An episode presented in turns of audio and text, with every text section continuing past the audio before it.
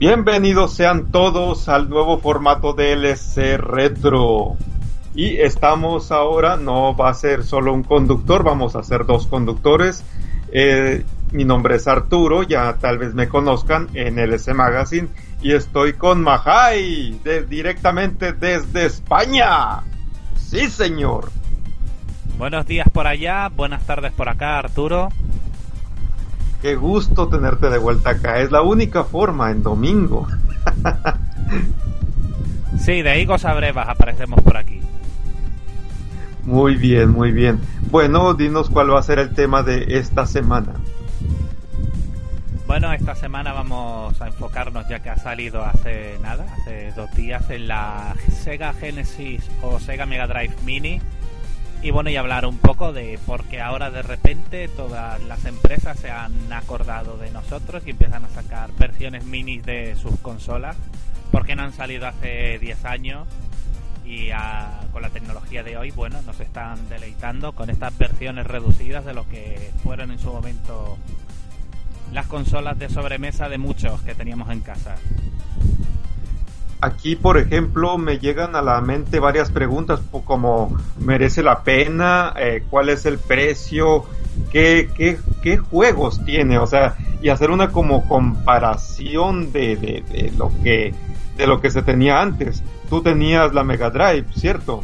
Y la sigo teniendo. Y la sigues teniendo. pues nos vamos a hablar de bastantes juegos que, te tocó jugar o algunos que no te tocó jugar, que, sabemos bien que están dentro del, del, top de la, de la consola. Pero también pues hay que hablar un poco entre esa relación de amor-odio con Nintendo, porque pues obviamente también hubo muchos ports. ¿Me equivoco?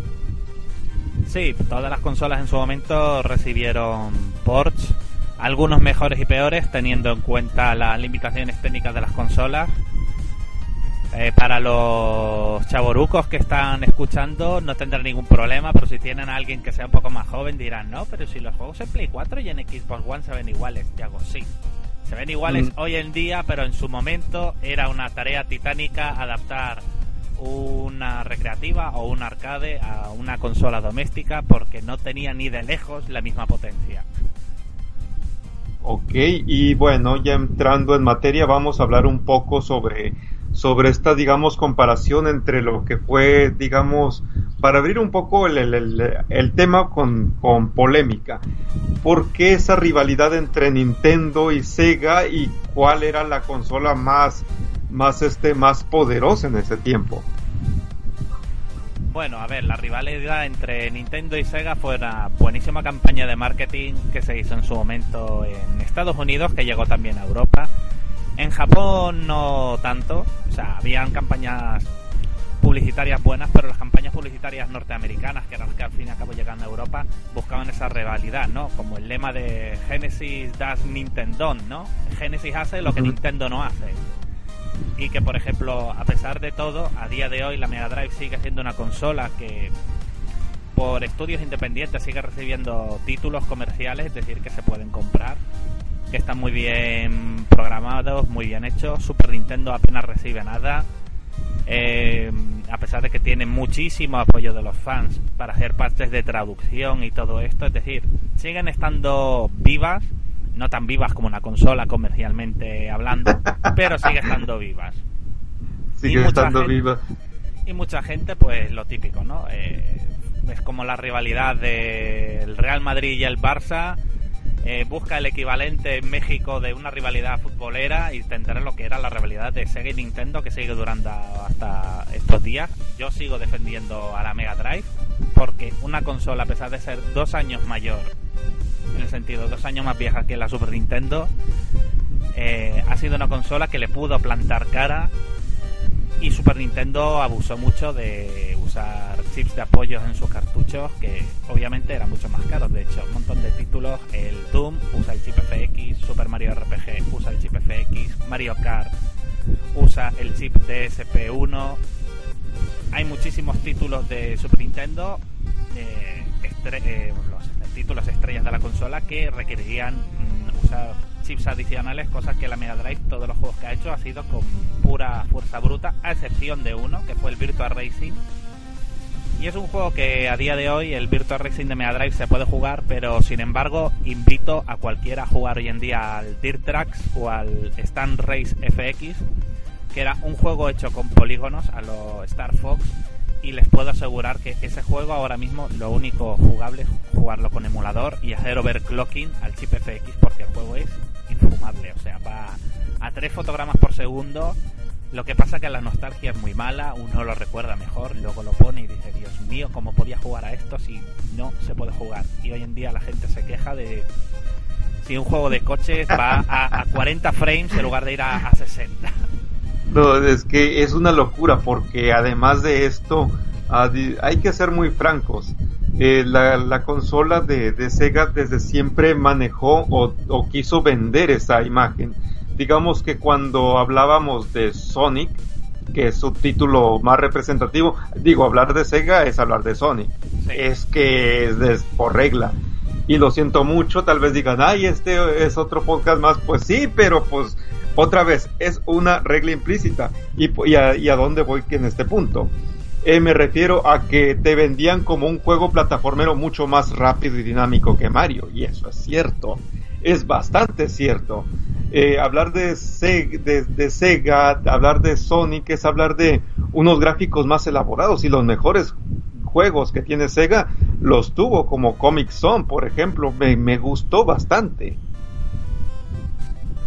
No, sé si lo jugaste. Sí, no, lo jugué y lo tengo. De hecho, eh, Sega buscaba contentar a, una, mm, a un público más preadolescente o incluso adulto.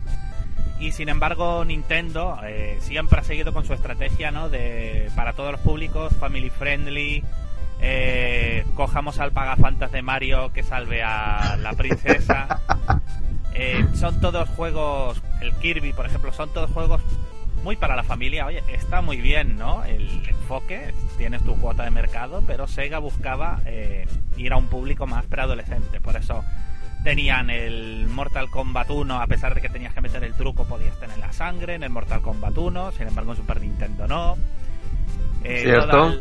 todas las polémicas que hubieron, por ejemplo, con Final Fight el Final Fight de Mega CD, a pesar de que llegó a Estados Unidos y Europa censurado, estaban Poison y Roxy con los pantalones un poco más largos y ya está. Sin embargo, en Super Nintendo, Poison y Roxy hacían definitivamente el cambio de sexo y se convertían en, en Bill y Cody y muchas muchas otras polémicas, por ejemplo, con el tema de la religión, el Super Castlevania 4, todas las cruces fueron eliminadas. De hecho, hay al principio del Super Castlevania 4 que hay una tormenta y rompe una lápida. Esa lápida tiene una cruz en la versión japonesa y en la europea americana no.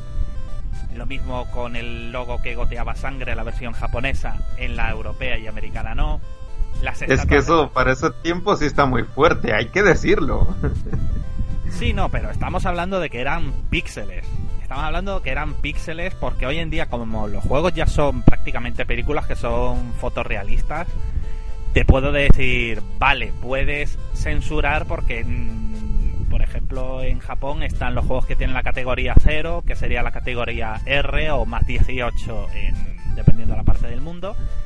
Y entonces, claro, te limita mucho al público a lo que vayas a vender si a lo mejor censuras o no el juego. Pero ver cosas como, por ejemplo, que Devil May Cry 5, para enviarnos un momento del tema, ¿no? Pero la situación actual, Devil May Cry 5 en Xbox One no sufre censura y sin embargo Sony, eh, actualización día 1, pone una censura porque en un fotograma se ve un momento el culo de una figura poligonal Oh, sí, cierto. Es, muy, muy ridículo. O sea, es.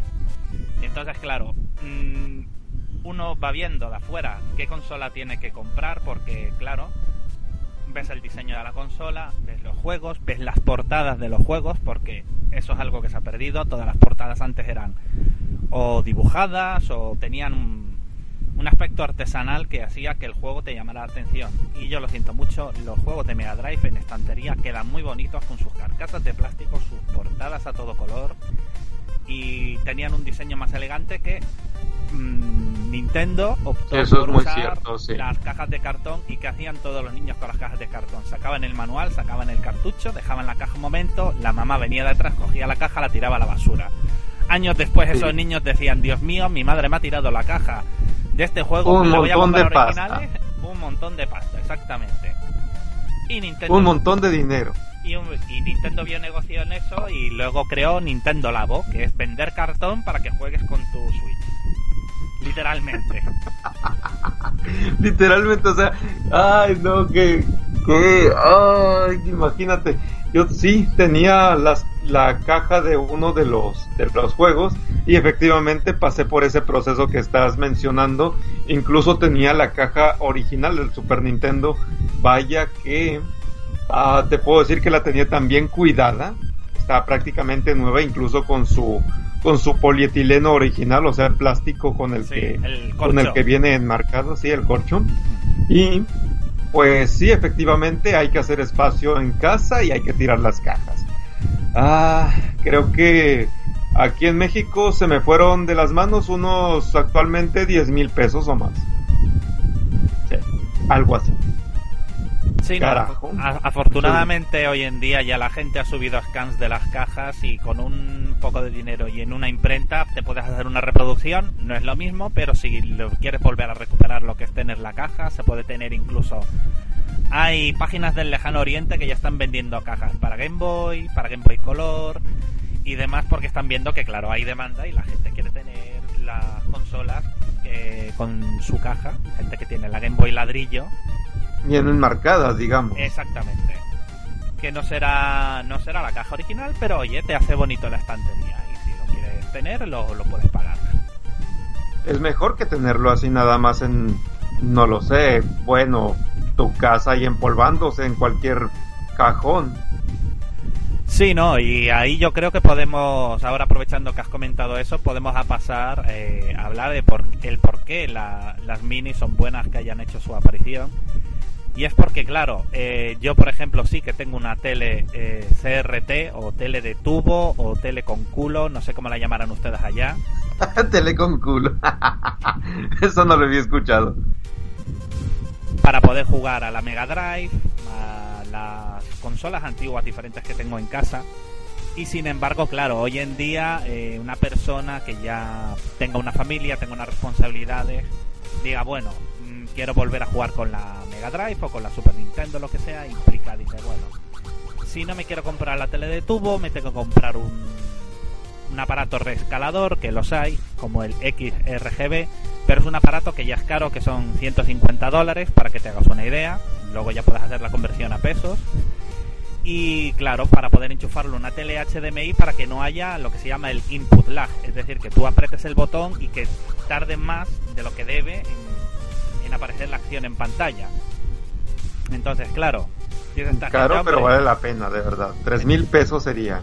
entonces, claro, luego tú te compras eso, puedes conectar una consola antigua. Pero claro, estamos hablando de que hoy en día ya comprarse una Mega Drive de segunda mano, una Super Nintendo de segunda mano, eh, o andas por mercados de pulgas o mercadillos como le decimos aquí, o andas atento a ver si hay algún compañero de trabajo que se deshaga de una o alguna cosa de estas, o si realmente vas a ver cómo está el mercado, el mercado está carísimo y pagas oro por cosas que ya están Aquí- muy usadas y muy maltratadas. Al menos aquí, no sé allá. No, aquí también, de hecho, pero hay que ser francos en algo. Estamos llegando al momento en el que la nostalgia cuesta y a eso me refiero en que tú puedes crear eh, un negocio a partir de videojuegos antiguos y poder mantenerte de él. Sí, lo puedes crear. Al también. menos aquí sucede. Sí, no, lo puedes crear, pero también depende del, del público, porque claro, aquí todo el mundo demanda que haya negocios de venta de retro, pero luego la gente van a las tiendas y regatean como si estuvieran en un mercado perdido de Turquía. Entonces, Ah, no, claro. Claro, Entonces- claro. Eso siempre va a haber. entonces, claro, lo mejor para una persona que no se quiere complicar la vida, que tiene un televisor moderno en casa con HDMI, eh, se compra una consola mini de estas porque no tiene que hacer absolutamente nada, eh, ya tiene juegos precargados y tanto Nintendo Mini, Super Nintendo Mini o en este caso Mega Drive Mini, eh, en las tres variantes hay, hay un buen catálogo y seguramente en unas semanas aparecerá alguien, porque siempre aparece alguien que la hackeará para meterle más juegos o incluso para que soporte más sistemas. Claro que sí.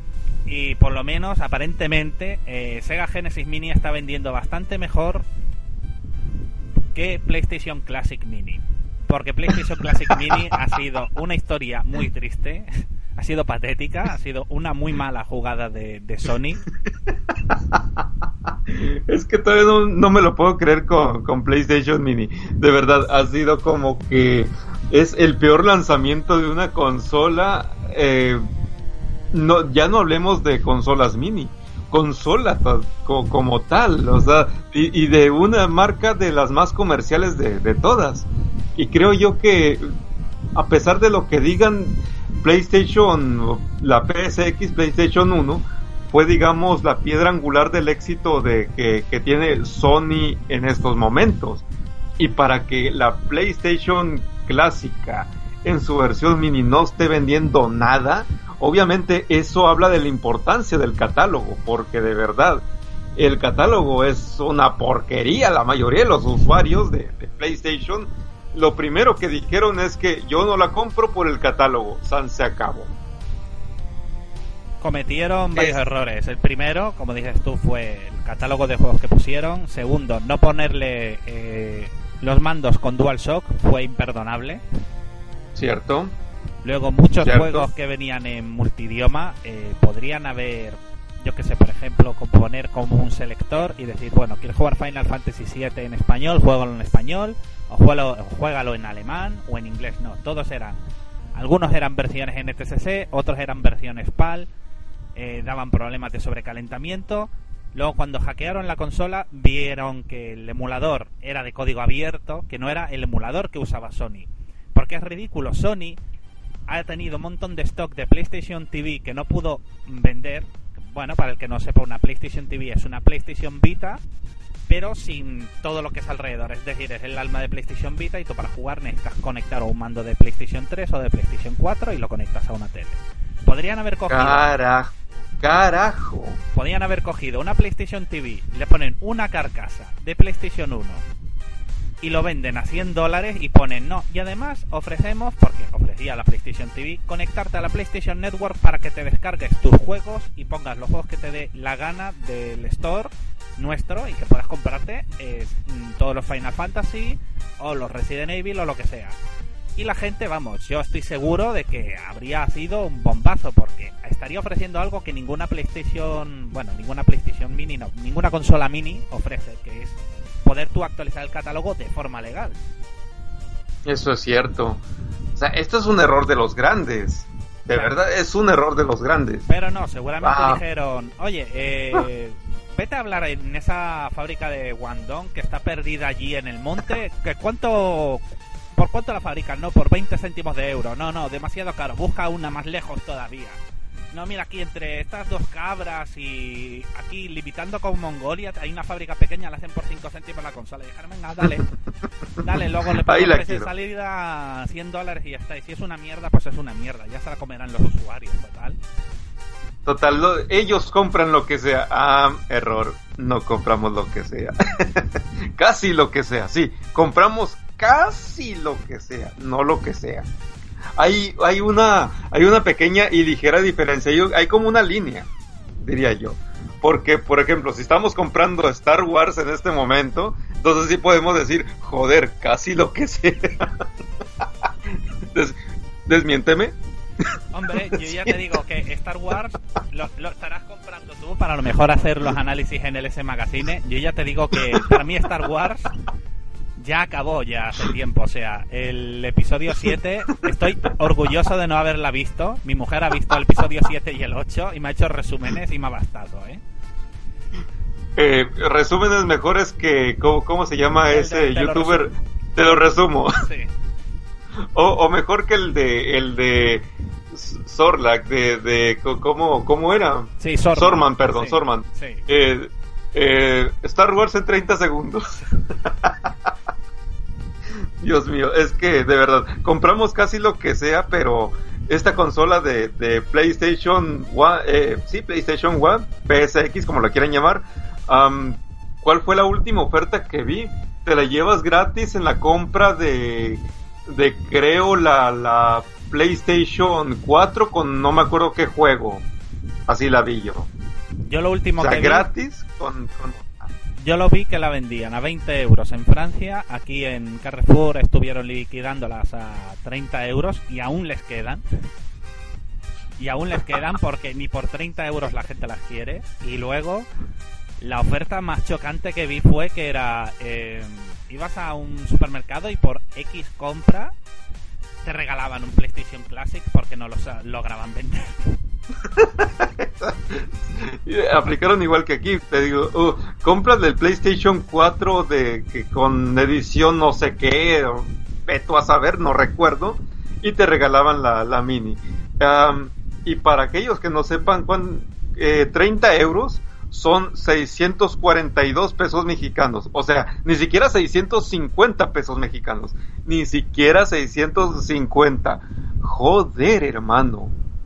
Joder, como dirías tú. Es que es tan poco dinero. No, no la compro aún así. no la compro. No, es que de No. hecho mucha gente dijo, mira, prefiero gastarme esos 640 pesos en comprarme una placa de Raspberry y configurarla y ponerle el emulador mm, de PlayStation y todo lo demás. Porque claro, esa es la otra alternativa, ¿no? La aparición de Raspberry Pi, que es un mini ordenador que muchos seguramente conocerán. Claro, el problema es que luego eh, tienes dos formas, ¿no? Puedes comprarte la tarjeta, bajarte una ISO de internet que ya lo haya configurado alguien y dedicarte luego Y a quitar toda la morralla o hacerla desde cero. Si tienes tiempo, hacerla desde cero es lo mejor, es más entretenido, lo que pasa también es más sacrificado. ¿Qué pasa? El mercado, Totalmente. mercado de las consolas mini, para la gente que no tiene tiempo, es una maravilla, porque en el caso de Mega Drive viene ya precargada con un montón de juegos. De hecho, aquí tengo el, el listado delante. Y viene con unos 40 juegos que está muy bien. Y, y por ejemplo, que vienen juegos buenos como. Juegos buenos y además caros, como puede ser el Mega Man de Willy Wars, el Contra Hard Corps, Sí.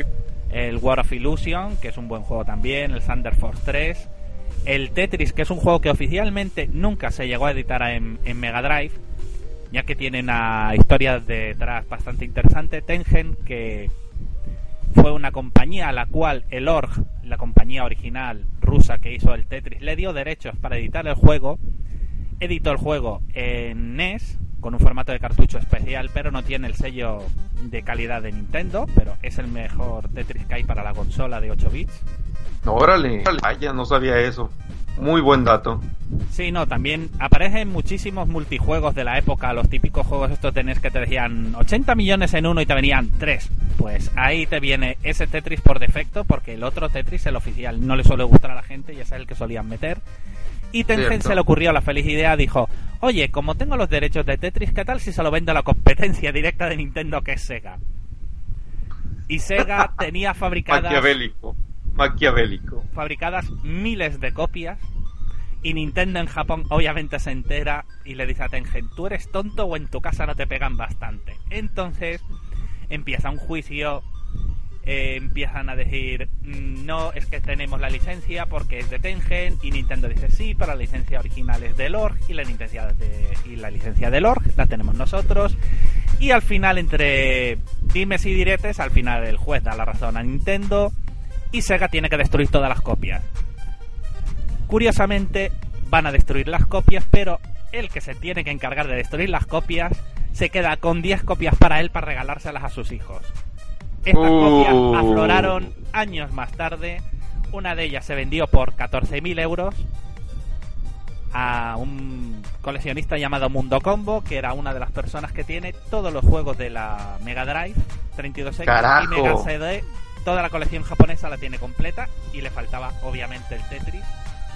Y años más Que tarde, ahora ya la tiene. Sí, no, y años más tarde consiguió, eh, consiguió contactar con Alexei Pajinov, el creador original de Tetris, le firmó una copia y logró venderla por 750.000 euros la copia. Eso. Ay, caro, ay, cabrón. O sea, eso, eso de los coleccionistas de peso pesado, caray. Así como venden, así como ganan, porque esto es un negocio. Sí, podrá tener toda la colección, pero son tipos que siguen aún buscando eh, las mismas copias para seguir revendiendo, porque ese es al final de cuentas es un negocio también. Esto es un negocio, todo se vende. Todo esto es un esto es un sistema de capital tal cual, así que a los que no les guste, lo sentimos mucho, pero aquí nos gustan las cosas y si son caras, pues ni modo, pero pues nos gustan. Así, así es esto. Bueno, y, así es Y bueno, y oficialmente, pues bueno, pues se puede jugar al Tetris, que claro, es un juego que nunca ha sido editado de forma oficialmente por parte de Sega, y el tenerlo en una máquina oficial de Sega, pues está muy bien. Y aparte es la primera máquina de Sega, a pesar de que use un emulador y ROMs, que, eh, que es eso, que no puedes meterle tus cartuchos y demás. Está muy bien porque todas estas clónicas que han salido antes de AT Games, que estas que son la Sega Flashback o todas estas que han salido, bueno, todas las que tengan el logotipo de AT Games, el que se la haya comprado, mm, lo siento mucho que la coja y la prenda fuego o la recicle de la mejor forma de vida. Porque. ¿Por qué?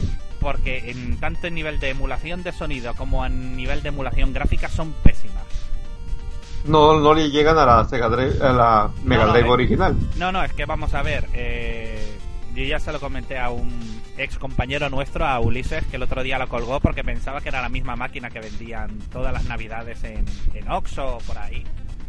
Que es una máquina que viene precargada con 80 juegos y yo le dije, mira, esa máquina, eh, si realmente fuera una enfermedad, nada más tocarla deberías morirte de lepra.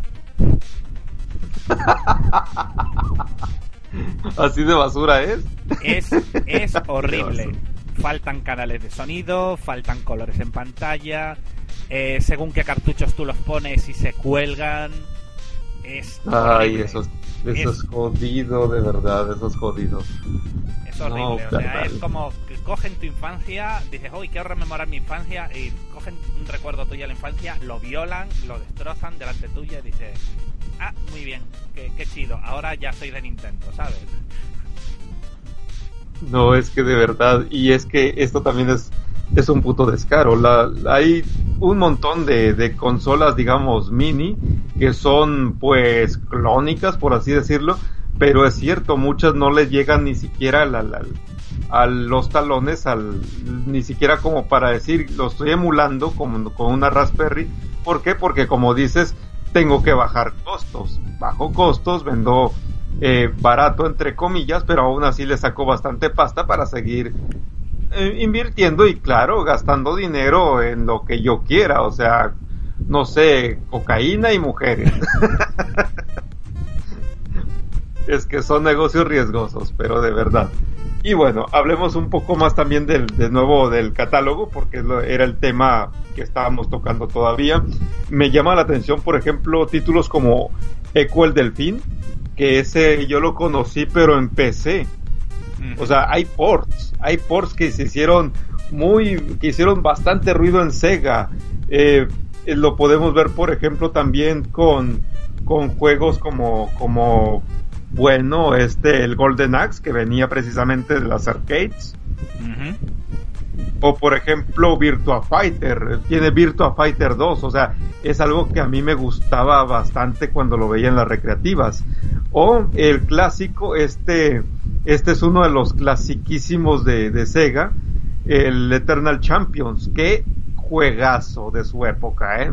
Qué juegazo. No, no me queda claro cuál de las versiones de Eternal Champions es, pero el hecho de que esté aquí dice ya tengo, ya me da curiosidad de comprarlo. Nunca lo jugué, pero he visto el, juego y créeme que es uno de los que más me ha llamado la atención, además de que, hombre, eh, para la época del, del, Mortal Kombat, pues era un digno rival de, de, este tipo de, de juegos violentos de peleas. Es la verdad.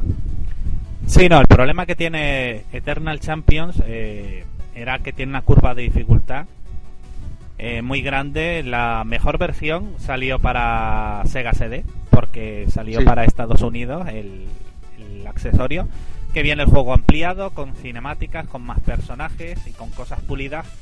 Porque claro, el Eternal Champions de Mega Drive, eh, la computadora lee el input de tu mando. Es decir, la computadora sabe en todo momento lo que vas a hacer y cómo puede contrarrestarte. Entonces tienes que ir siempre dos pasos por delante de la máquina para poder ir atacando porque la máquina a medida que la vas derrotando va aprendiendo. Entonces la dificultad va escalando de una forma exponencial. Si la gente que llora hoy en día, que dicen que el Dark Souls es difícil, no.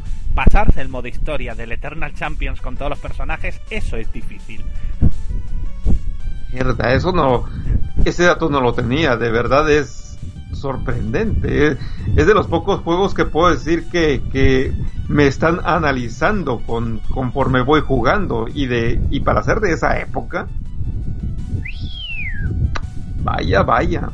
Y estamos hablando que es un juego para, para consola casera, que no es una recreativa, porque una recreativa lo entiendes porque tienen que sacarte todo el dinero que puedan, pero hacer un juego con esa dificultad para un, un juego en consola casera, pues claro, al final la gente decía, joder, es que el Eternal Champions es muy difícil. Y hago, ya, el Eternal Champions es difícil por esto, porque lo han programado de manera que sufras y que tengas que coger y tengas que adaptarte y tengas que jugar muy bien.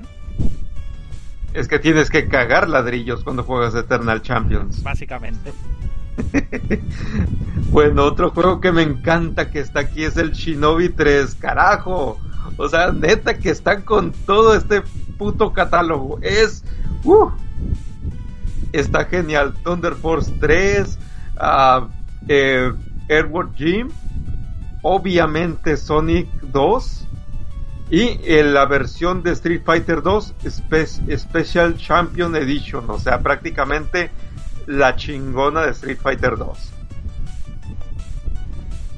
Sí, no, y luego Street of Rage 2, que es el mejor beat'em up de la consola y uno de los mejores beat'em up de aquella época, porque lo siento mucho, en, en Super Nintendo, mientras ustedes jugaban al Final Fight a un jugador, en Sega ya desde el Street of Rage 1 ya se podía jugar a dos jugadores simultáneamente. Es que eso siempre lo vi ridículo.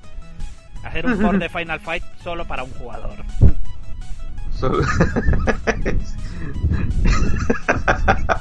no tiene sentido de verdad, no tiene sentido. No lo disfrutas. Es como por ejemplo, no sé, no, no disfrutas igual un Turtles in Time con las tortugas ninja eh, de un solo jugador con, a comparación de cómo lo puedes jugar con dos. Es la misma. Es exactamente lo mismo. Eh, son juegos que tú disfrutas con otros compañeros. O por ejemplo los Simpsons. Los Simpsons están impasables para ser de la época que es. Digo, para un Centennial ahorita, ay, ay, va a tirar el mando y, y va a escribirle a Matt Groening, tu juego me ofende, quiero que, que, pide, que renuncies. Pero, pero joder, yo no hice el juego, sí, pero me ofende, no lo puedo pasar, te odio. Ahora que, ahora que comentan los Simpsons y las Tortugas Ninja, todos los juegos de Konami, eh, incluyendo el, su contra de Alien, llamado Aliens, basado en la segunda película, todos los juegos de Konami en sus placas japonesas son mucho más fáciles que no en las placas europeas o americanas. ¿En serio? En la versión que hubiera sido al revés. En la versión de dos jugadores en Japón, por ejemplo, tú tienes durante los niveles tienes la bomba atómica que te tira el señor Barnes como jefe final, las tienes distribuidas en todas las fases para eliminar todos los enemigos de la pantalla. Y la barra de vida dura mucho más. Metamorphic Force, que era el juego este, que eran cuatro guerreros que se convertían en animales. En las versiones europeas y americanas tienes un contador de tiempo que es tu vida y va descendiendo. En la versión japonesa tienes una barra de vida. Y con esto tienes eh, mil y una diferencias, que hay estudios por ahí, páginas que lo han hecho, comparando las versiones japonesas de Konami, que no iban a robar, a directamente las versiones europeas y americanas que iban automáticamente a robarte la cartera. Ah, eso explica totalmente el porqué de las cosas, caray. Imaginemos esto. si pudiéramos, si pudiéramos aquí hablar un poco de, lo que son el mundo de las arcades, es que muchas veces eh, los títulos los que tuvieron éxito aquí, por ejemplo, en, en, América, eh, en algunos títulos sí son los mismos, pero en otros, digamos, cambian un poco. yo te puedo decir que donde vivo, aquí en México y más específicamente en el noroeste del país, títulos como por ejemplo Cadillacs and Dinosaurs de Capcom eran uno de los beat'em ups que más eh, que más robaban dinero pero te vas por ejemplo a Ciudad de México y eran los Street of Rage qué cosas cómo cambia no Sí, no, pero eh, Cadillacs and Dinosaurs era un juego que si tú lo memorizabas bien, e ibas con tiento, ibas con cuidado, es un juego que es pasable con un crédito y un solo jugador. Difícil, pero como ser es posible, porque yo lo he conseguido. Con mucho sudor y muchas lágrimas, pero lo he conseguido. Pero muchos juegos de Konami directamente ya estaban ajustados de tal manera que las versiones europeas o americanas daba igual que tú juegues con tiento, que juegues sabiéndotelo todo, conservando el scroll para que no te salgan más enemigos, da igual. Ellos ya lo tenían todo programado para que fuera una muerte segura y rápida y que no durase más de 5 minutos sin meter un crédito. Yo creo que el único juego que he podido alargar hasta el tercer nivel ha sido el Sunset Riders contra los hermanos Smith, los que tiran bombas. Hasta ahí llegaba con un crédito. Sí, yo hasta ahí también es lo más que, que logré llegar, sí. Y a partir de ahí en adelante es una locura porque, claro, la máquina ya echa el resto y es, y es mortal. Aparte que luego ellos pusieron el mismo sistema que se emplean en los juegos de naves, que es cuando tú vas subiendo mucho la puntuación, vas subiendo mucho la dificultad. Entonces, si tú quieres perder eh, esa puntuación, la quieres sacrificar para bajar un poco la dificultad, tienes que perder una vida, tienes que perder eh, los ítems que tengas en ese momento. Yo en el caso como usaba Billy, perdía lo que era la doble bala rosa. Y entonces, claro, luego te quedas con la bala verde que no vale de mucho. Y entonces, claro, dices, bueno, vale, he bajado la dificultad, pero también me he vuelto peor personaje. Lejos que sí. Pero bueno, y... retomando el tema de la Genesis Mini, por ejemplo, eh, hablando de juegos de disparos y demás, al que le guste Metal Slack, está Gunstar Heroes, que es un juegazo. Justo oh, cierto. Justo sí, lo estoy viendo. y bueno, y también está Golden Ghost para aquellos que quieran coger y partir la Mini en dos y no pudieran partir la Mega Drive original en dos del cabreo, con la Mini podrán. Porque sí, Golden Ghost sigue siendo así de, de puñetero y difícil. Golden Ghost está en, la NES Mini, ¿no? En la Super NES Mini, más bien, sí. Está el Super Golden Ghost, que es como la una especie de continuación rara que hizo ahí Capcom, una cosa de, ellos, pero bueno. El caso es que el Golden Ghost, al igual que el, todos los Golden Ghost, tienes que pasarlo dos veces sin morir. dos veces sin morir. Sí, tienes que coger para el, llegar para el final bueno. Exactamente, para conseguir el final bueno, porque claro, matas al jefe y te dice, oh, has vivido una ilusión de Satanás, tienes que volver a pasarte todo el juego otra vez. Qué hijos de puta, qué hijos de puta, de verdad. Bueno, afortunadamente para la versión de Mega Drive y Super Nintendo hay trucos por ahí para llegar ya directamente al final bueno y dejarse de tanta mierda. Pero es que hay que ser jodido para eso. No, mejor busco el final en YouTube. Eh, eso es todavía peor. Eso es más deshonesto. Pero a esas alturas, caray, no me voy a jugar el Golden Ghost. Aunque quién sabe. Y hablando de juegos rotos, también está el Darius. Bueno, no está tan roto, pero también depende cómo lo quieras ver. Porque para juegos de disparos, digamos que es uno de esos juegos shooters de, la época que, bueno, eh, tenía sus muy buenos gráficos y que también así como, como lo había hecho Neo Geo con su o SNK más bien con su 1942 o con su este como cómo se llama Aerofighters eh, este juego pues también tenía lo suyo y digamos ya tenerlo directamente en una consola eh, para, para la Mega Drive, pues era algo bastante que era algo bastante, ¿cuál es la palabra?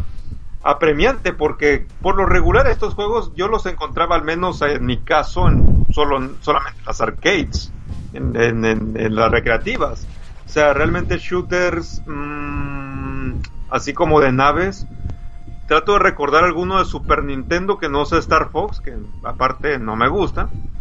Y no, no se me viene alguno así a la mente en realidad. Bueno, en Super Nintendo el catálogo de shooters en comparación con Mega Drive, porque Mega Drive es bastante más rica en, en ese aspecto. Eh, tienes Axel Eye de Konami, que la portada del juego es que hay un como un hombre hecho de, de lava saliendo de la, de la portada y sale la nave. Luego está Phalanx, que la edición norteamericana tiene a un señor con banjo en la portada del juego, así tal cual. Hoy ya no se puede poner eso porque es racista. Ahí está. Pero lo pusieron en la portada para llamar la atención, ¿no? Porque, claro, decir, no, mira, Phalanx es un juego de naves, vamos a poner un redneck con banjo. Totalmente coherente, ¿no? Sí. Yo me lo compro, deme 10. Y luego el Super R-Type también estaba en Super Nintendo y luego los Parodius que son de, Konami también, el Gradius 3. Hay, hay cosas, pero Mega Drive tiene un catálogo muy rico de, de shoot ups, aparte que lo controlo más, no pero muchos de ellos se quedaron en, en Japón, es una pena. Pero por ejemplo, una de las cosas que me hizo mucha gracia es en la, el listado de la Mega Drive Mini en Japón, ellos han recibido lo que es el mejor port de recreativa que hay de este juego, que es el Snow Bros. Oh, sí. Solamente está en la versión japonesa o asiática de la Mega Drive Mini. Y aparte Qué jodido, eso es jodido. Pero ¿por qué? Si, si aquí en América es un juego que amamos tanto, no sé en Europa, pero en América sí. Sí, no, en, en, Europa también. De hecho, en su momento, en la, en la época, o sea, volviendo ya años atrás, cuando éramos niños, en la época eh, muchos juegos de Mega Drive eh, japoneses llegaban en forma de cartuchos piratas chinos de la época. Les hablamos cuando todavía no existía AliExpress y estas cosas, sino que los chinos hacían sus copias piratas en sus almacenes y las vendían como si fueran legítimas. Y la gente, como el negocio de los videojuegos no sabía muy bien la cosa como iba, que era original, que, no era original, pues bueno, en donde yo vivía se vendían muchos juegos piratas y de hecho tengo el Rainbow Island, que es un juego exclusivamente para el catálogo japonés de Mega Drive, pues lo tengo en copia pirata china de aquella época y lo pude jugar en mi Mega Drive y era una recreativa que me gustaba mucho y gracias a la piratería pues lo pude y lo puedo jugar. Y el Snow Bros en su momento eh, se editó de forma pirata, lo que nunca logré eh, comprármelo porque nunca logré reunir el dinero. Porque yo iba reuniendo pues eh, mis 100 pesetas que no sé cuál es usted la moneda más pequeña que tengan, pues digamos que esta era la tercera moneda, ¿no? Teníamos monedas de 25 pesetas, 50 pesetas y 100 pesetas, pues 100 pesetas era unos 60 céntimos de euro en aquel entonces y claro, cuando mi padre me daba dinero para las recreativas, en lugar de ir a jugar, pues me guardaba ese dinero, yo iba ahorrando y cuando ya tenía 3.000 pesetas a lo mejor me compraba un cartucho pirata, ¿no? Y me compré el Rainbow Island, me compré el Mortal Kombat 3, el Street Fighter 2, me los pagué yo a base de ahorrar así, ¿no? De no jugar a la recreativa para luego comprarme un juego de Mega Drive. Y el Snow Bros. ahora mismo es uno de los juegos más caros de Mega Drive, estaba la última vez que lo vi alrededor de 700 dólares comprarlo completo japonés original. Carajo y yo lo tengo en reproducción y, funciona igual. Y eh, sí, es curioso que no lo hayan puesto en el catálogo de la Mega Drive europea, mm, mejor dicho, Mega Drive occidental, ¿no? Porque hablamos del catálogo de la Genesis y de la Mega Drive europea. Y que sí que lo hayan puesto en la Mega Drive Mini japonesa. Aparte que luego la Mega Drive Mini japonesa tiene otro extra, y es que viene con mandos de 6 botones, con dos mandos de 6 botones, y tanto la americana como la europea vienen con mandos de 3 botones. Entonces, si quieres jugar al Street Fighter, pues tendrás que ahorrar y comprarte los mandos de 6 botones, o jugar como yo jugaba en su momento, porque no se vendían en Gran Canaria, por lo menos por donde yo vivía, mandos de 6 botones, e ir apretando el start para ir cambiando entre puñetazos y patadas y olvidarte de tener pausa durante el juego. Lo cual es para crear carácter está muy bien. Pero no para jugar no tanto. no, no para jugar. Es que ahora que los trabajos dicen, ah, eh, requisitos, ¿cuál, cuál, cómo, cómo, es que ponen? Este, resistente a la frustración o algo así. Oh, hombre, yo jugué el contra, yo jugué, yo jugué Sunset Riders, claro que soy soy bastante resistente a la maldita frustración, no, no me jodas. o sea, de verdad. Y es que esos juegos, ay, de verdad es que había juegos muy rotos en nuestra época, a comparación de los de ahora. Ahora los tienen que hacer para que los chicos los pasen, porque si no, pues, hombre, no puedes vender ahora juegos que sean impasables, excepto Dark Souls. No, si lo puedes hacer, el problema es que luego todos los críticos y los Social Justice Warriors de Internet se te van a comer. Eh, de hecho, Undertale tiene un modo que la madre cabra, si no me pregunten porque yo no sé cómo coño se llaman los personajes de esa copia del Earthbound, ¿vale? Te coge de la mano y te pasa el puzzle por ti. Eh, Nintendo que tenía un Mario dorado en uno de los Mario Galaxy que también te pasaba el juego por ti. E incluso ahora el Death Stranding, el juego de pasear y mearte por las montañas mientras llevas una mochila de globo de Hideo Kojima tiene un modo para... No lo pone directamente, ¿no? Porque quedaría muy feo, pero tiene modo para periodista de videojuegos, que es un modo que solamente ves las cinemáticas. Solo ves las cinemáticas y el juego pasa de forma automática y no tienes que interactuar para nada. Entonces, estamos llegando ya a unos niveles de de facilidad, de, de, de estupidez tan grandes que normal que se frustren jugando simplemente arrancando el contra. Yo me acuerdo en un evento, el último al que fui, me dio por poner Super Smash TV y vinieron dos chicos jóvenes que decían, no, nosotros jugamos Fortnite, este juego será muy fácil. Ah. A, duras penas llegaron al primer jefe, lograron acabar con él, ya no les quedaban vidas y ven, ¿cómo que hay un nivel 2? Es que no hemos acabado el juego. Y yo digo, no, acabáis de empezar. y os acaban de romper. es que eso, eso se ve tan genial, o sea, que lleguen unos chicos y que piensen que nada más por ser buenos en, en algo tan, tan, ah, tan teto como Fortnite. Y es que a mí no, todavía ni siquiera no, no alcanzo a comprender Fortnite, pero, pero ya lo he dicho en otros programas en el LS Magazine, pero bueno, pueden buscar ahí los audios en el otro programa, en el programa de al lado pero de verdad, o sea, yo todavía no termino de comprender Fortnite, cuál es la magia, cuál es lo, lo bonito, lo divertido. A ver, Fortnite. no me termina de convencer. A ver, Fortnite lo que tiene es. Eh, alguien jugaba a Quake 3 Arena y dijeron, vale, vamos a hacer lo que sea en tercera persona y vendiendo skins que sean horribles. Y ya está. Porque es una arena, es un Battle Royale, no, no es nada que no se haya visto antes Gears of War tiene su modo horda, tiene su modo también eh, todos contra todos, igual que el de 4 Dead, igual que un montón de, shooters que se han hecho a lo largo de la historia. Y bueno, digo Quake 3 Arena porque es el que era única y, única y exclusivamente enfocado a eso, ¿no? Al matarse el todos contra todos. Y alguien dijo, bueno, vamos a ponerlo en tercera persona, vamos a poner un diseño horrible a los personajes, poner skins que sean escandalosamente feos, que es lo que se lleva ahora, y ponerles bailes ridículos para terminar de rematar la faena y dice seguro que nadie se compra esta mierda y es un juegazo que, que, vende, ¿no? Pues vale, bien por ellos porque han tenido una buena idea y han logrado hacerla rentable, pero es un juego que igual que el Player No Battleground o el PUBG este es otro también de Battle Royale y hay un montón de juegos que tienen esta misma mecánica, pero esta misma gente, por ejemplo, tú lo pones a jugar un captura la bandera en Unreal Tournament, en el no, o en el Quake 3 Arena con bots, te estoy hablando con bots nada más, y sudan sangre.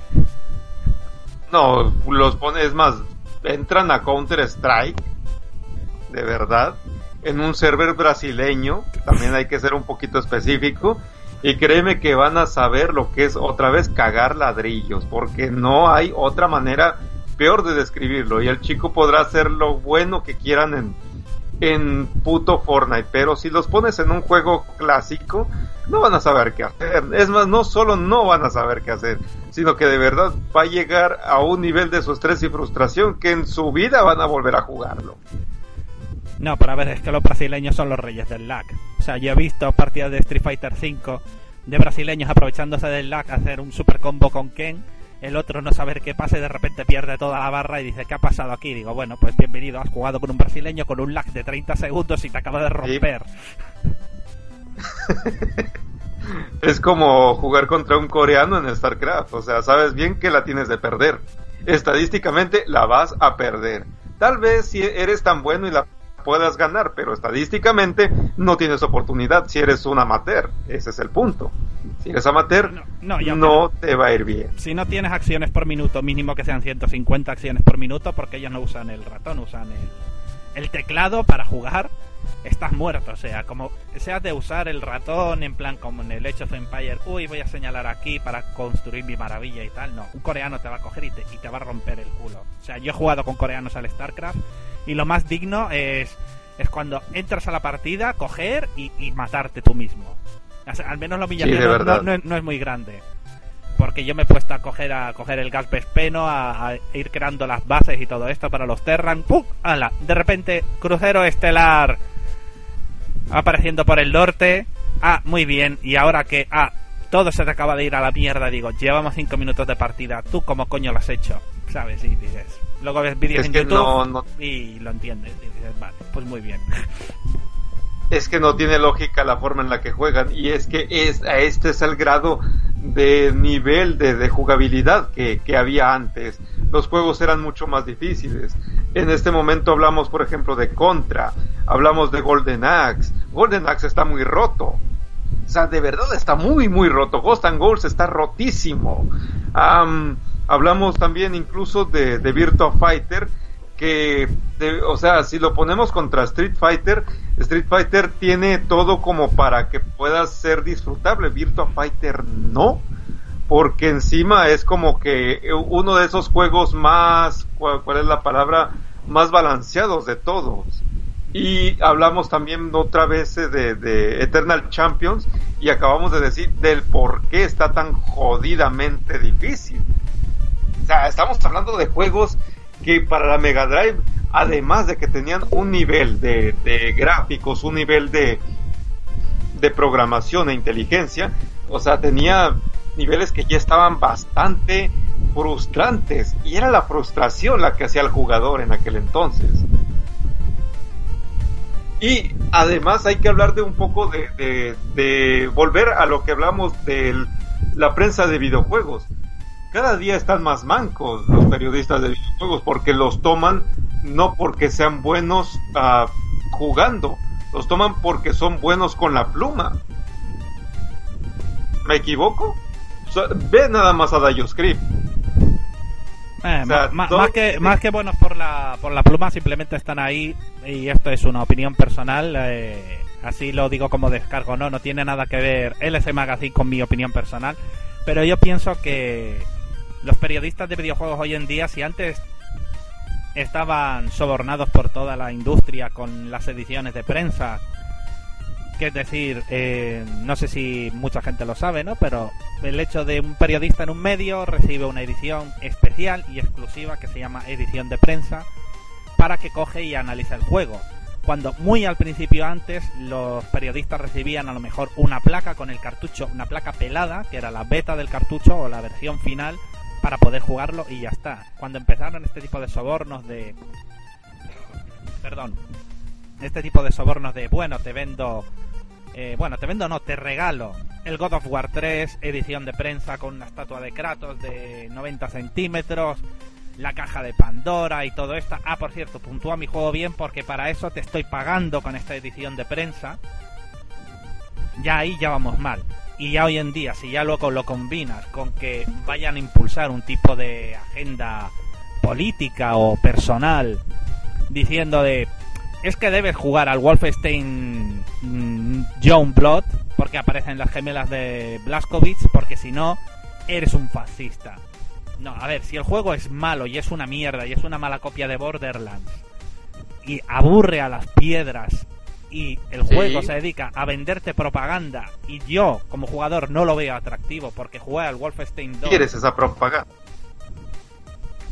Me refiero a propaganda como por ejemplo el Wolfenstein 1, el de New Order era Blaskowitz, lucha contra los nazis, los nazis logran conquistar el mundo y entonces claro, ves todo el contexto histórico y demás, pero tú juegas al 2 y el 2 es el supremacismo blanco, el malvado hombre blanco, hay que acabar con el heteropatriarcado. Esto sobre todo cuando ya consigues a Grace, que es una mujer negra de los años 70, en aquella distopía, hablándote todo el rato, 24-7, una, una Social Justice Warriors dándote órdenes, no, porque tenemos que derrotar al patriarcado blanco, porque hay que acabar con los arios, porque no sé qué y tal, y es todo propaganda y propaganda y propaganda, y dices, bueno, lo perdono porque voy matando nazis, voy matando robots, tal, es divertido.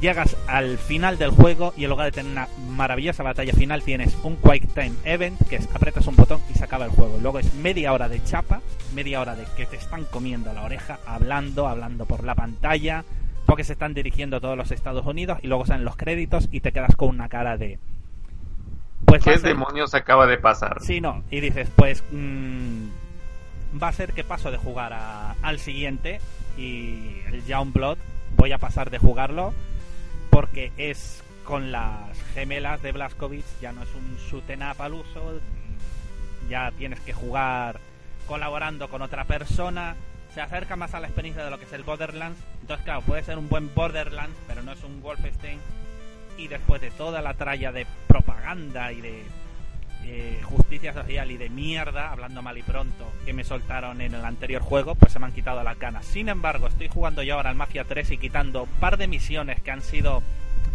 un poco controvertidas y un poco duras, aunque están inspiradas ¿no? en sucesos que pasaron en los Estados Unidos, porque hablamos que el juego, para el que no lo haya jugado, eh, se inspira en los años 70 en Estados Unidos, que todavía en el sur de Estados Unidos, que se llama New Bordeaux, pero es Nueva Orleans, la segregación racial eh, seguía existiendo y demás.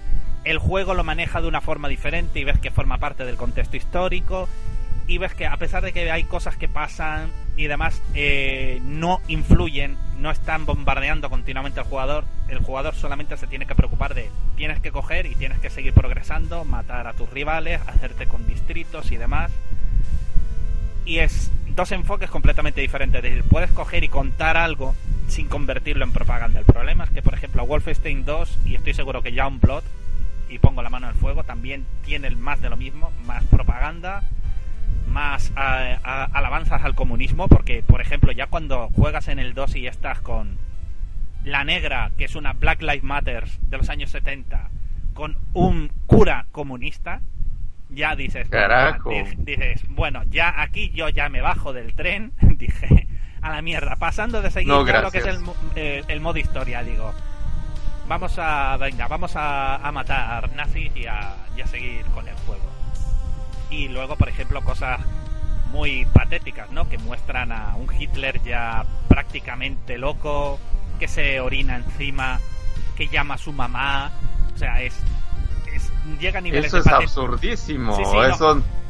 Niveles de patetismo eh, muy, muy grandes. Y ojo, ahora no me vayan a decir, oh, estás defendiendo a Hitler. Y hago, no, a ver, se supone que en el Wolfenstein original el jefe final era Hitler montado en un robot. Que era Mecha eso, eso era grosso. Eso es grosso. O sea, tienes a un puto Hitler con un robot mecánico. Y qué mejor manera de eliminar el, el, nazismo, el fascismo o, la, o el del racismo tal cual que vencer a Hitler con todo ese armamento. Hay que decirlo, o sea, si quieres eliminar a eso, tiene que ser de una forma épica, magistral y de forma en la que tú prácticamente temes encima de él. Pero, ¿qué tenemos acá? Todo fácil, todo regalado. Sí, todo fácil y todo regalado. Y a ver, yo entiendo que pueden haber modos de dificultad que sean fáciles porque hay gente que no tiene tiempo para jugar y quiere coger y quiere aprovechar esa media hora o esa hora de juego, la quieren exprimir al máximo y quieren avanzar lo máximo posible. Yo lo puedo entender, pero yo pienso que mm, si llega un momento que los juegos sean como Beyond Two Souls o Heavy Rain, que son películas interactivas, yo para ver una película interactiva prefiero ver una película de verdad, porque es que los guiones y los actores que usan tampoco es que tengan... Pueden sí, Willem Dafoe, vale, de acuerdo, en, en Beyond Two Souls aparece, pero en líneas generales cuentan con este tipo de juegos, cuentan con menos presupuesto porque claro, ya todo el presupuesto además se lo están gastando en publicidad y en mantener a toda esa gente detrás que están creando el juego. Sin ir más lejos, Death Stranding, no sé si ya van por los 500 millones de dólares o algo así la producción del juego, que es una barbaridad. Hablamos de que, por ejemplo, para poner un poco de números, ¿recuerdas la película de Rambo 3? Sí. En su momento, en 1986, fue la película más cara de la historia. Tuvo, tuvo un, este, tuvo un presupuesto de creo 63 millones de dólares. Sí, que hoy en día eso con un tráiler de los Vengadores ya te lo comes. Así es, sí. O sea, estamos hablando de este nivel de, de, de derroche de dinero tal cual. Ah, ahora imagínate un videojuego de video Kojima, de Kojima Productions. Yo no entiendo de dónde sacó tanto dinero este cabrón. Hombre, es amigo de Guillermo del Toro, así que eh, le habrá echado un préstamo o algo, porque también le debe interesar. Sí, y lo y la pregunta es, ¿lo logrará? Yo, yo creo que sí. Sí, no, a ver. Mm, Kojima, es, Kojima es especialista en. Kojima puede venderle hielo a un esquimal, o sea lo conseguirá. Que luego sea buen juego o no, eso ya es subjetivo para cada uno. Yo personalmente, Kojima, cuanto más se aleja del estilo de Kojima, me gusta más. Porque Kojima hace películas interactivas. Kojima es un director japonés eh, frustrado, que se dedica a copiar grandes películas eh, americanas y llevarlas a, a, su manera, ¿no? Y de hecho, bueno, tiene su Blade Runner, que es Snatcher, y tiene su su Metal Gear Solid, ¿no? Que es un conglomerado de rescate en Nueva York con Snake Plissken un poco cambiado. De hecho, incluso en la versión de MSX del Metal Gear 2, eh, los retratos eran el actor que hacía de John Connor, de, Kyle, de Kyle Reese, eh, salía también Sean Connery, el que hace de Big Boss. Entonces, siempre ha quedado claro, ¿no? Para dónde tira él. Entonces, es un director sí, y además es un director de además todo eso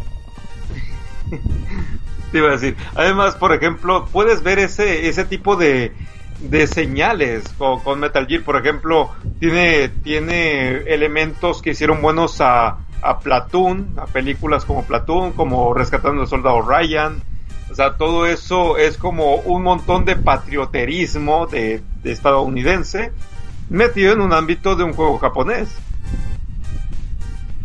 y, luego tienes a Otacon, que es el, es el otaku medio metido ahí en, en Metal Gear. Es cierto, sí es cierto. Pero no es que lo estemos criticando, eso nos gusta, nos gusta lo que hace Hideo, Fideo Kojima, pero hay veces que mejor entre, entre menos use su fórmula, sí, es, es, tiene mejores juegos así de verdad. De hecho Metal Gear Solid 5, que fue el último juego que hizo para Konami, eh, la, la demo esta de pago que sacó tuvo muy mala recepción, pero Phantom Pain tuvo bastante buena recepción porque era un juego que era mucho más juego, mucho más interactivo que no, por ejemplo, Metal Gear Solid 4, que yo es el único juego que he tenido en Play 3, lo he tenido tres veces y tres veces lo he tenido que vender porque soy incapaz de jugarlo. Carajo. empieza la guerra, la guerra nunca cambia. pulsa cuadrado para hacer lo que sea. No, porque la guerra, no sé qué, no sé cuánto, 15 minutos más tarde. Pulsa triángulo para no sé qué. Bien. Y la guerra para arriba y la guerra para abajo. Siete horas aguanté en ese juego hasta que dije, me estoy aburriendo, no estoy haciendo una mierda. O sea, es todo el rato, es un soliloquio que tiene ahí Snake y muchos me dirán, no, pero es que lo dejaste a las 7 horas. Y hago, sí, pero joder, un juego de acción no tengo que esperar 7 horas para empezar a pegar tiros y a matar gente. Eso, en eso tienes razón. Eh, después pudiéramos hacer un como un compilado de juegos, por ejemplo, shooters antiguos eh, que nos han también gustado. Porque de esos hay bastantes. Eh, y creo yo que hay bastante también material del, del, que podemos disponer, porque shooters no, todo el mundo habla a partir de la época de Counter Strike en adelante, pero nos vamos olvidando también de los juegos de arcade que, que hicieron que hicieron época, que hicieron escuela. Porque, por ejemplo, si hablamos de un shooter que de verdad ha sido muy roto en épocas no tan recientes, pero que tiene su fandom muy, muy, muy, muy todavía muy marcado, es Metal Slug, por decir algo. ¿Y es shooter? Sí, lo es, lo es, lo es. Sí, Metal Slug eh, fue la respuesta que, bueno, de Neo Geo al contra de, de Konami. De, hecho, eh, antes del Metal Slug estaba el Gun Force 2, que fue el, prototipo de lo que sería el Metal Slug 1. Porque de hecho incluso usan todas las librerías de sonido, de disparos, de, de quejidos y todo lo demás. Pero tenía un ambiente mucho más serio, entonces dijeron, bueno, como la Neo Geo no puede manejar sprites grandes y hay muchísimos sprites, vamos a hacer los personajes más cómicos, más pequeños y tal, que esto los manejará mejor la Neo Geo. Y le salió una franquicia redonda que en el 3 eh, acaba para mucha gente. Yo incluiría el 4, pero para mucha gente acaba en el 3. El 5 es horrible. Es una basura, es una basura. El 6 es peor y el 7 o el doble X es para olvidar. O sea, a pesar de que incluyan a los Ikari Warriors como personajes jugables, eh, a partir del 6 en adelante, yo me quedo como máximo como máximo todo lo que salió en Neo Geo, que es hasta el 5, yo creo que es de lo mejorcito que, que hubo. Y bueno, el mejor juego de los Metal Slug, eh, solamente para gente con pulgar de hierro, es el Metal Slug 3. Sí, de verdad. Eh, la última misión está muy rota. Otra vez volvemos a, al mismo tema, juegos rotos de la vieja época. Eh, simplemente todos los gameplay y los speedrun run que, que, que hay de Metal Slug 3 con la última misión, ninguno, ninguno tarda menos de media hora en la última misión. Sí, no, y estamos hablando de gente que eh, está haciendo speedrun, que antes de hacer el speedrun obviamente han jugado muchas veces, así que hay que eh, darle las gracias por la cantidad de horas invertidas en pasarse esa última misión que yo la primera vez que jugué con un compañero tardamos casi una hora y cuarto así en pasarla para evitar perder las modificaciones porque es que no paran de salir enemigos, no el jefe se transforma y se transforma y se vuelve a transformar. O sea, el, es el síndrome de, Dragon Ball, ¿no? El, el, coge el enemigo, se vuelve a convertir en algo aún más poderoso todavía, ¿no? Pues. Rotísimo, rotísimo. Ay, ya me dieron ganas de jugar. Lo tengo en la Play 4, por cierto. Genial, genial juego.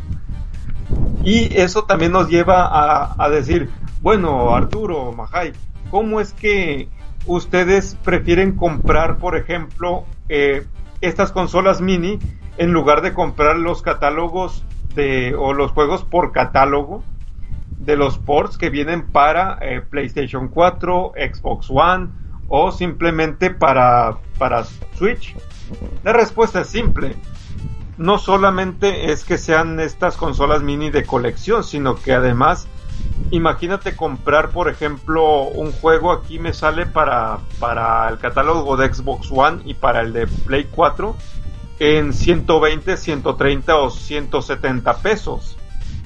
Más sin embargo, tú te compras todo el catálogo en una mini, hasta te puede salir más barato. No, y aparte, por ejemplo, eh, estas minis, aparte de que las quieras tener de colección porque queden bonitas en la estantería, si tú quieres ir a jugar a, casa de alguien, no es lo mismo coger, desenchufar la PlayStation 4 con, con, el riesgo que conlleva que se pueda romper y demás, que no llevar tú una mini y dices, bueno, ¿quieres jugar Street Fighter? Pues yo llevo la mini y vamos a jugar Street Fighter, ¿no?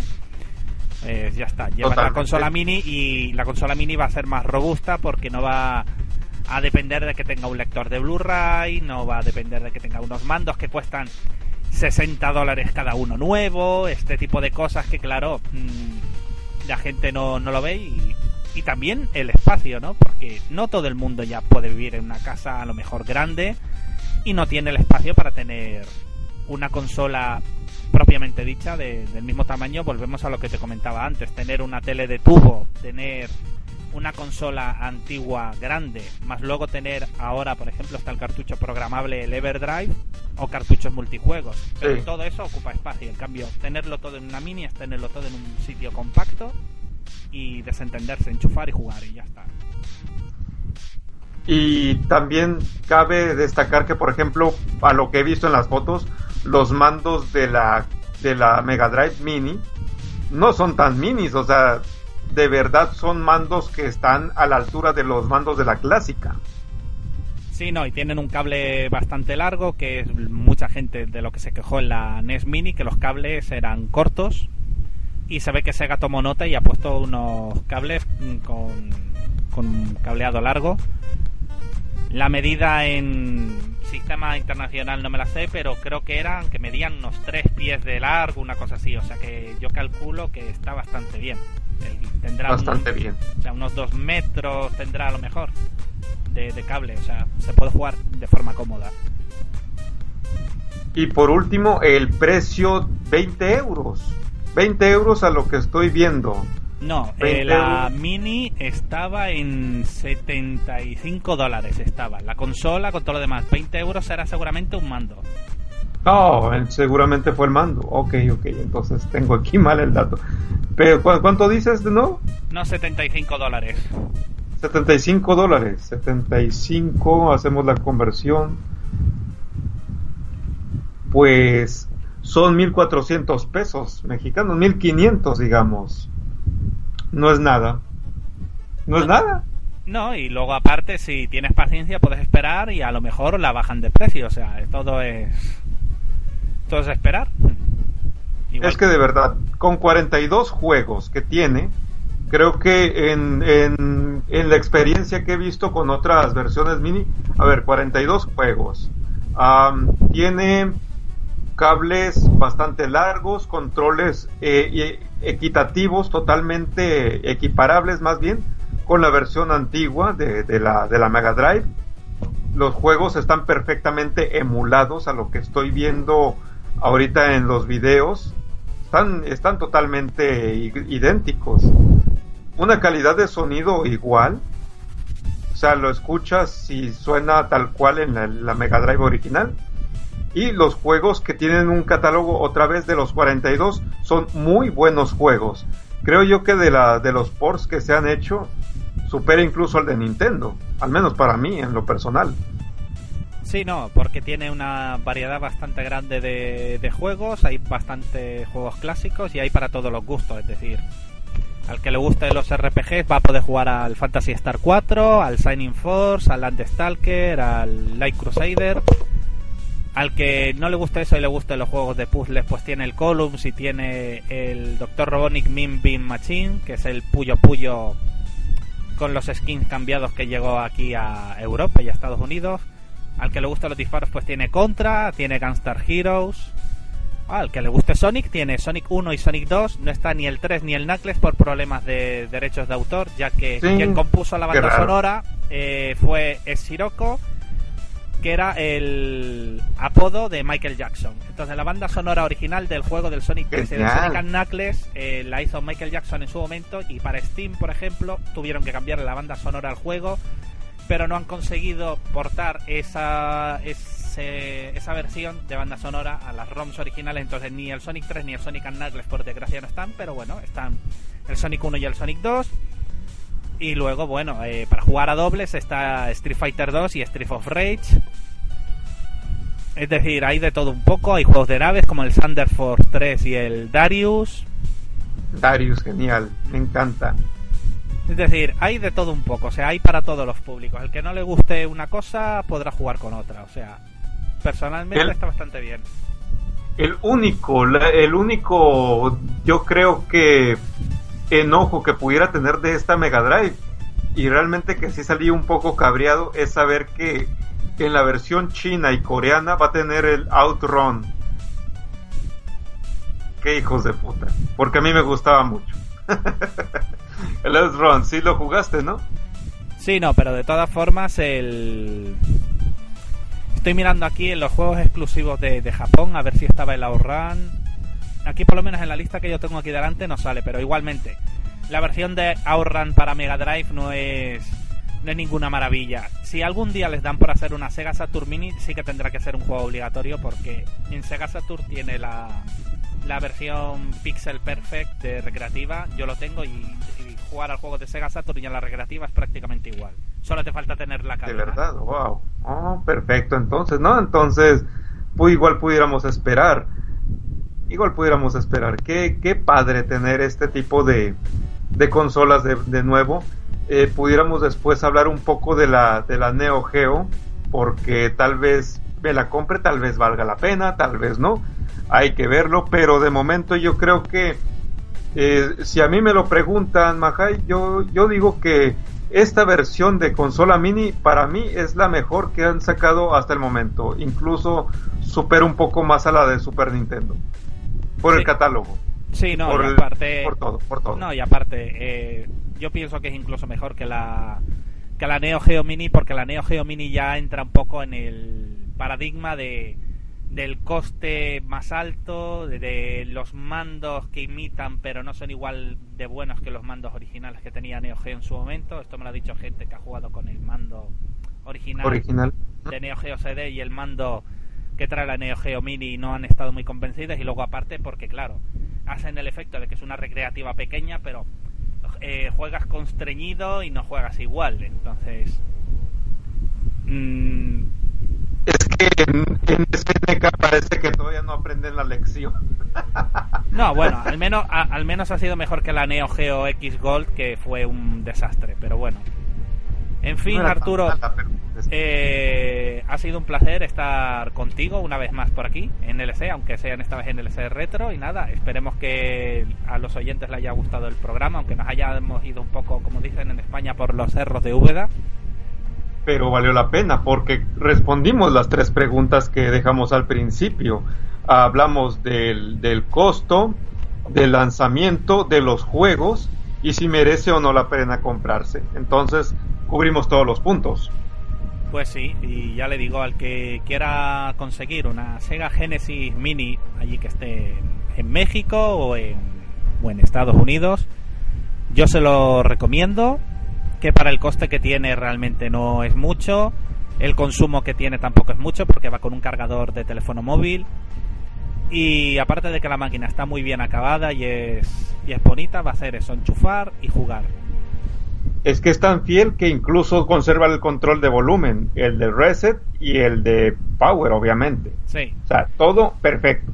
No, y aparte en la ranura, lo que pasa que esto es solamente exclusivo para Japón porque son así, eh, viene preparada para que le puedas enchufar debajo un Mega CD 1, el 32X y puedes enchufarle cartuchos mini sin nada, pero los puedes enchufar a la consola. Pero esto, por desgracia, solo es exclusivo en Japón.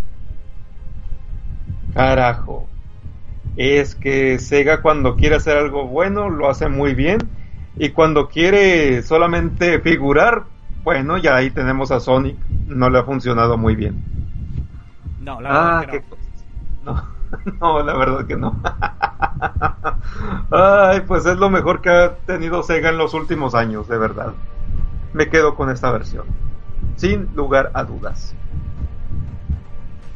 Muy bien, pues nada, Arturo, como lo he dicho antes, un placer. Y nada, hasta el próximo programa que coincidamos hasta el próximo programa. Esto fue LS Retro. Digamos que esto es la nueva versión. Y si te gusta, pues déjanos un comentario. Aquí vamos a seguir Mahai y yo. Nos veremos la próxima, que no sé cuándo es, pero nos vamos a seguir viendo. Así que estén atentos. Y buenas noches.